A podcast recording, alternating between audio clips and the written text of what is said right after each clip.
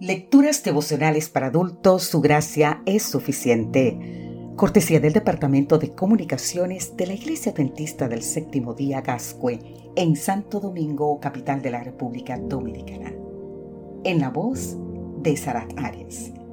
Hoy, 28 de septiembre, una ciudad sepultada.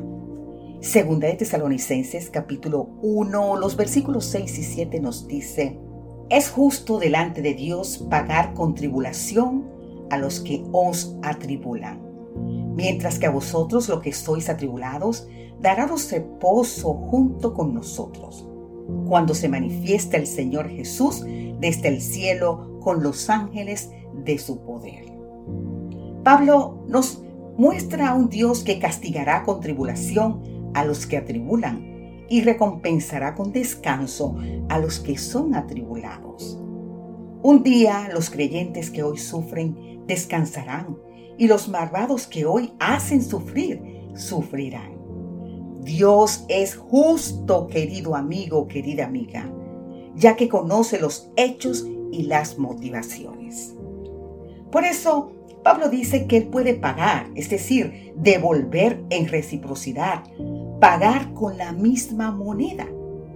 El pago a los incrédulos es contribulación, llama de fuego, sufrimiento y perdición eterna. Se contrasta la retribución a perseguidores e incrédulos con la recompensa a los perseguidos y creyentes. Unos recibirán lo que causaron, otros lo que anhelaron. El alivio y descanso eterno será a partir del segundo advenimiento de Cristo. El 31 de mayo de 1970, en la región central norte del Perú, ocurrió un terremoto de magnitud 7.9 en la escala de Richter, con epicentro en la provincia de Yungay. Huascarán es la montaña más alta del país con 6.678 metros de altura y la montaña tropical más alta del mundo. Es parte de la llamada Cordillera Blanca, considerada patrimonio de la humanidad. Por efecto del tremendo movimiento sísmico, una importante porción se desprendió del Huascarán, formando un alud de nieve y rocas que alcanzó una velocidad de 200 kilómetros por hora. Esto arrastró todo lo que encontraba en el camino, saltando por encima de pequeños cerros y sepultando a una profundidad de 80 metros toda la ciudad de Yungay. Hoy, una inscripción recibe a los visitantes del lugar que dice, Yungay, ciudad sepultada. Solo unos 300 sobrevivieron, entre ellos los miembros de una iglesia adventista del séptimo día que había viajado a una ciudad vecina para hacer un trabajo comunitario.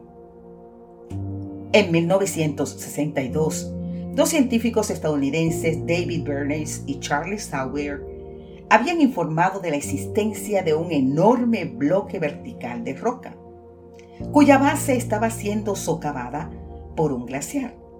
Sin duda esto podría causar, y de hecho lo hizo, un derrumbe. No obstante, se los ordenó que se retractaran bajo amenaza de prisión. Los científicos huyeron del país. Tanto las promesas como las advertencias son condicionales. Si desechamos o silenciamos las advertencias de los profetas y apóstoles y si rechazamos a Cristo como nuestro abogado, Mañana lo enfrentaremos como nuestro juez. ¿Usted escuchó eso?